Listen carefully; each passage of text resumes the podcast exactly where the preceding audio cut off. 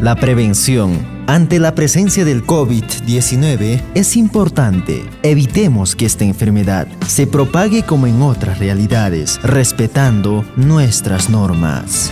Si estamos hablando de Italia, un país que se está o que los hospitales están ah, bien equipados, hay personal y mira el resultado. Si solo hubiésemos hecho caso, cuando en un primer momento quédense en su casa, evitar los aglomeramientos, estén en casa, lávense las manos, dos cosas simples, básicas, y no las hemos hecho caso. Hoy te quiero invitar a realizar ese sueño escondido en tu alma. Es un mensaje de la Coordinadora Nacional de Comunicaciones. La alegría de